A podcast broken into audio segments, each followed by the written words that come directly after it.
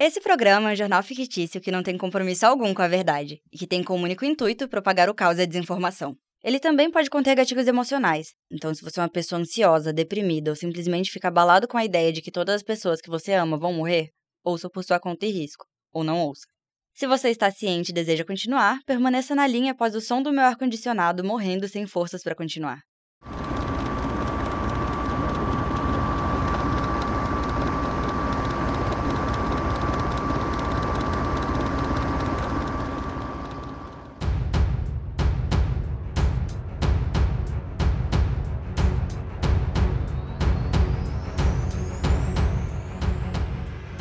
Uns dias atrás, uma seguidora me marcou num tweet que era um pedido de ajuda. Era algo sobre a cidade dela estar coberta pela fumaça das queimadas e o governo não estar fazendo nada em relação a isso. Tenho que dizer para vocês que a única coisa que consegui pensar foi: mas isso é normal. E fechei o tweet. Não foi por maldade. Foi por esquecer que existe todo um clima que é habitual no resto do mundo. Meu erro foi que por alguns minutos eu me permiti ver o mundo de dentro do meu próprio umbigo, igual a um estadunidense ou um morador de São Paulo. O meu ponto aqui é: eu tô acostumada com esse calor quente e seco e com a sensação de estar tá respirando areia durante uns seis meses do ano. Mas alguns de vocês ainda não. E eu digo ainda porque tenho notícias preocupantes para vocês. A situação vai piorar. Então, em breve, o cérebro de vocês também vai derreter. E o programa de hoje é sobre isso. Oi, seja bem-vindo. Este é o Bom Dia Estou Morrendo e eu sou a Milena, a sua apresentadora. Terra passa de aquecimento para ebulição global, de secretário-geral da ONU. A afirmação é do secretário-geral da Organização das Nações Unidas, Antônio Gutierrez. Por longos anos, o planeta Terra viveu o que ficou conhecido como aquecimento global. Agora, com os meses de julho e agosto sendo os mais quentes da história desde o início das medições humanas, há uma piora no cenário climático global, o aumento dos desastres ambientais e a chegada oficial da era da ebulição global, também titulada como fervura global. Os impactos extremos das mudanças climáticas têm cumprido as previsões e os alertas repetidos de cientistas, analisou o secretário-geral. Ainda segundo Gutierrez, a única surpresa é a velocidade da mudança. O ar é irrespirável, o calor é insuportável e o nível de lucros com combustíveis fósseis e a falta de ação climática é inaceitável, acrescentou. Mas a gente sabe que todos vão continuar aceitando, visto que mês passado a China registrou temperaturas acima dos 50 graus Celsius, e nada foi feito em relação a isso já que para os governantes um problema só se torna relevante quando atinge a Europa ou a América do Norte, coisa que está começando a acontecer só agora que já chegamos num ponto considerado irreversível. Chega de passar calor! Com a Frozen Refrigeração, você pode ter cômodos incrivelmente refrescantes na sua casa ou comércio. Após anos atendendo o mercado frigorífico, agora é a vez de deixar você geladinho refrigeramos casas, comércios e túmulos. Faça já o seu orçamento.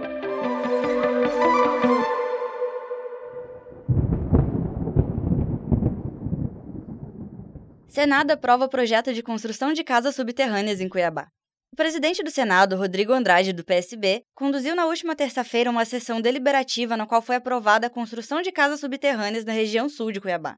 O projeto foi inspirado na cidade subterrânea de Gladstone, na Austrália, uma cidade de mineradores de opala com cerca de 2.500 habitantes, que após décadas de mineração foi convertida em moradias subterrâneas. As casas no subsolo amenizam as temperaturas do deserto australiano, que podem chegar a até 55 graus Celsius durante o dia. Este é um projeto de suma importância para que possamos nos preparar para os próximos anos, pontuou o vereador Jadson Azevedo, que foi responsável por apresentar o projeto na Câmara de Vereadores de Cuiabá. E agora vamos para o momento de participação do ouvinte, em que você ouvinte pode participar mandando um áudio de mais ou menos um minuto para o meu Telegram ou para o meu Instagram, que são www.mlna, igual a todas as minhas redes sociais. E o áudio de hoje é da Estefânia.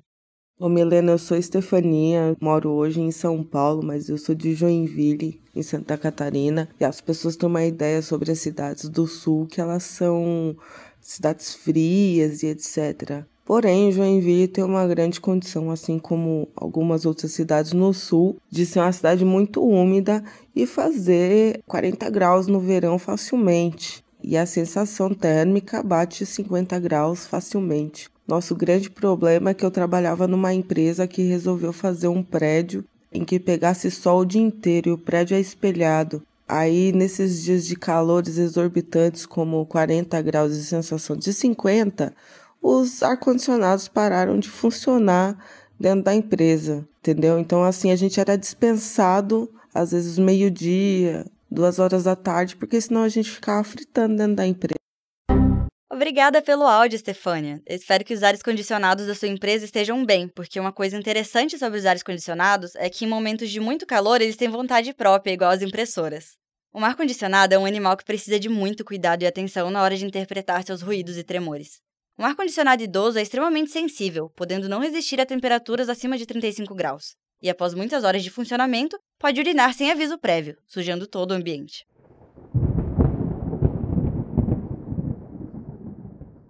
Estresse térmico mata mais de 50 mil pessoas na Europa. O estresse térmico no corpo humano ocorre quando há um aumento de temperatura durante um tempo determinado, como ondas de calor. A vasodilatação causada pelo calor abaixa a pressão arterial, o que leva a hipotensão, sensação de tontura, cansaço e falta de agilidade nas ações. O excesso de suor também pode levar a erupções cutâneas e sintomas de desidratação, como dores de cabeça, boca e pele secas, tonturas e até desmaios. Devido à perda de muitos eletrólitos no suor, câimbras também podem aparecer. O humor também sofre com as alterações de temperatura. Como ficamos incomodados com a sensação de calor, liberamos hormônios do estresse e ficamos mais suscetíveis à irritabilidade. Nem mesmo quando dormimos, o nosso corpo consegue relaxar por causa do estresse térmico. Durante o sono, o organismo diminui a temperatura corporal para que as células possam descansar para o novo dia. Com as noites mantendo as temperaturas quentes, nosso corpo mantém o metabolismo basal ativado, o que gera a sensação de cansaço e exaustão pela manhã, o que aumenta mais ainda a irritabilidade, que aumenta o estresse, que aumenta a pressão arterial num corpo já sobrecarregado, o que pode causar taquicardia e até uma parada cardíaca e, consequentemente, a morte. Foi o que aconteceu devido às temperaturas recordes registradas nesse verão, que causaram mais de 50 mil mortes no continente europeu. Em termos absolutos, o país com maior número de mortes na Europa atribuíveis ao calor durante esse verão foi a Itália, com um total de 18.010 mortes, seguida pela Espanha, com 11.324, e Alemanha, com 8.173 mortes até o momento. O fato de mais de 50 mil pessoas na Europa terem morrido de estresse térmico nesse verão, mesmo que muitos países já tivessem planos de prevenção ativos, sugere que as estratégias de adaptação e tecnologias para a redução de calor atualmente disponíveis ainda não são suficientes.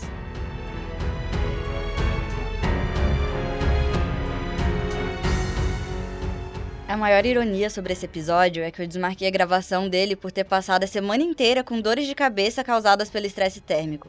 Então meu humor foi completamente destruído e eu só consegui finalizar o roteiro porque por um milagre choveu e as temperaturas caíram de 42 para 37 graus. O que não é o ideal, mas é o que temos e é o que vocês vão ter também.